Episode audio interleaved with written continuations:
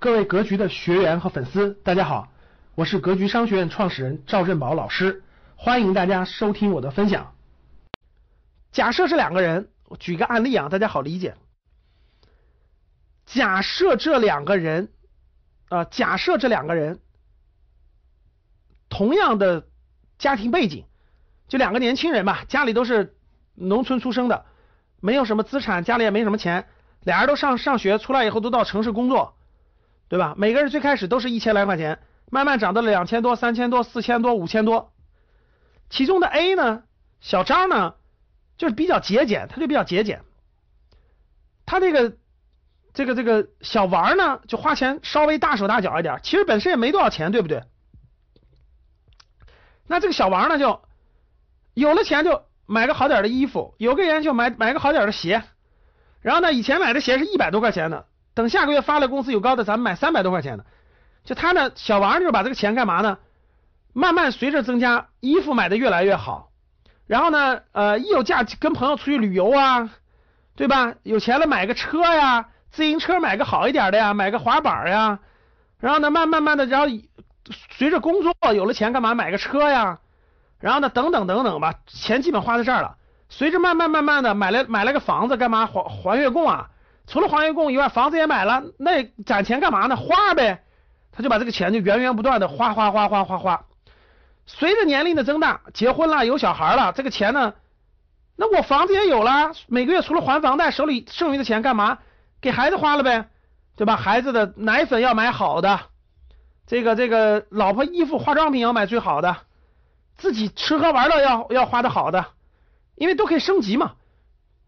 慢慢慢慢慢慢，这不就花的？最后最后等他失去劳动能力，四十五岁五十岁左右，基本上定下来之后，那他手里就一套他自住房，有辆车，对吧？表面上看是普通中产阶级，其实他没有别的资产，这是典型的。小张是什么呢？小张是一直都很节俭，工资领两三千块钱的时候买一百多块钱的鞋，工资变成五六千块钱的时候还是买一百多块钱的鞋。工资变成一万多块钱的时候，那就买个两两百来块钱的鞋，就他衣服啊各方面这样都很节俭，不乱花，都很节俭。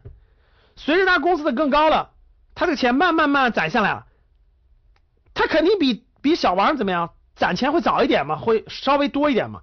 怎么办？他会哎早点呢，我先买房子，等辛苦了七八年把房贷还完了怎么办？他开始买第二套房子，或者开始买优秀公司的股权，或者买其他的东西。同时呢，他还不断的学习了个技能。利用业余时间、周末时间，可能工作了第二份工作。随着年龄增大，也成家了，也有孩子了。哎，他什么都是选物，他会看怎么样性价比。刚才那小王是不会看性价比的，他什么都买好的。这个人呢是什么都看性价比。比如说买买什么东西，他基本上买的都是性价比比较好的，他不买那种特别贵的，省下钱干嘛买资产？二十年之后，大概四十五岁左右，小王就是一个普通的有车有房的小中产。那小张呢？通过自己的积累，手里有两三套房，有一两百万的股票基金。这时候呢，这个小王到四十五岁不工作就没有现金流了，就他不工作就没有现金流了，必须必须去工作。而这个小小王小张不是的，他的房产的租金加上他股票基金的回报，其实已经超过了他的现金流，其实他超过了现金流。他想做想工作可以工作，不想工作他可以不工作。这些资产带来的现金流已经覆盖掉他的生活成本了，所以这两个人到四十五岁左右就出现了，一个已经财务自由了，一个没有财务自由，所以他这个心理是完全不一样的。这个没有财务自由就很害怕生病啊，非常害怕生病啊，对吧？一生病收入就断了，一断了以后，那家里就会紧张啊。但这个就不会呀，他不怕呀，他不怕呀，对的。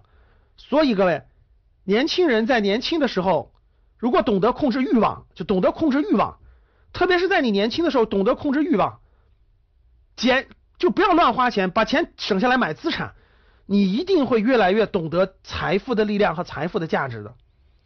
如果你不懂这个东西，其实很你的钱真的乱花掉了。我身边有很多这样的亲戚朋友真的穿衣服干嘛花钱起来那真是大手大脚。其实呢根本都是负债确实都是负债没有花的该花的地方。感谢大家的收听本期就到这里。想互动交流学习请加微信三幺幺七五幺五八二九。三幺幺七五幺五八二九。欢迎大家订阅收藏咱们下期再见。